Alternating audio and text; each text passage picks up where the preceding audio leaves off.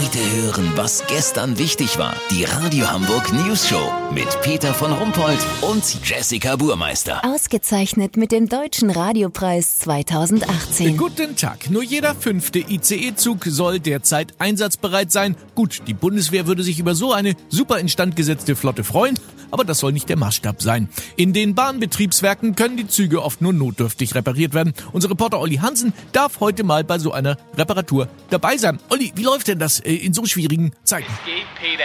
Ich stehe hier mit Bahnmechaniker Bernd Bastelowski im Bahnbetriebswerk Hamburg-Eidelstedt vom ICE Puttgarden. Der Zug ist auf freier Strecke zwischen Bremen und Hamburg liegen geblieben.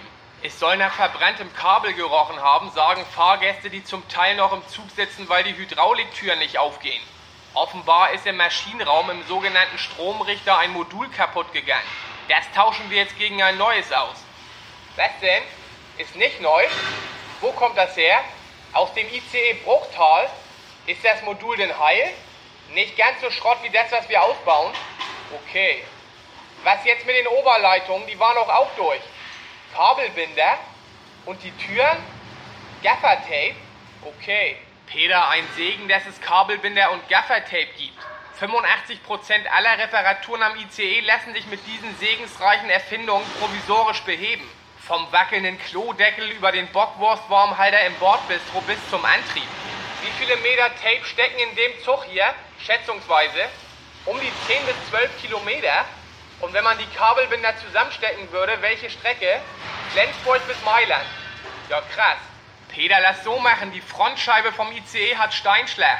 Wenn wir von Kiso zurück sind und die alte Scheibe vom Mercedes Sprinter da irgendwie mit Bad-Silikon und Gaffer reingefrickelt bekommen haben, melde ich mich noch morgen. Habt ihr das exklusiv, okay? Ja, vielen Dank, Olli Hansen. Kurz Nachrichten mit Jessica Burmeister.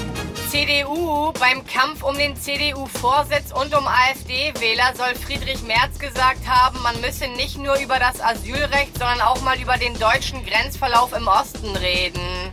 Heute wird er voraussichtlich zurückrudern. VIPs, 79-jähriger Schlager Opi Heino bekommt für sein allerletztes Album einen Song von Rammstein nicht genehmigt.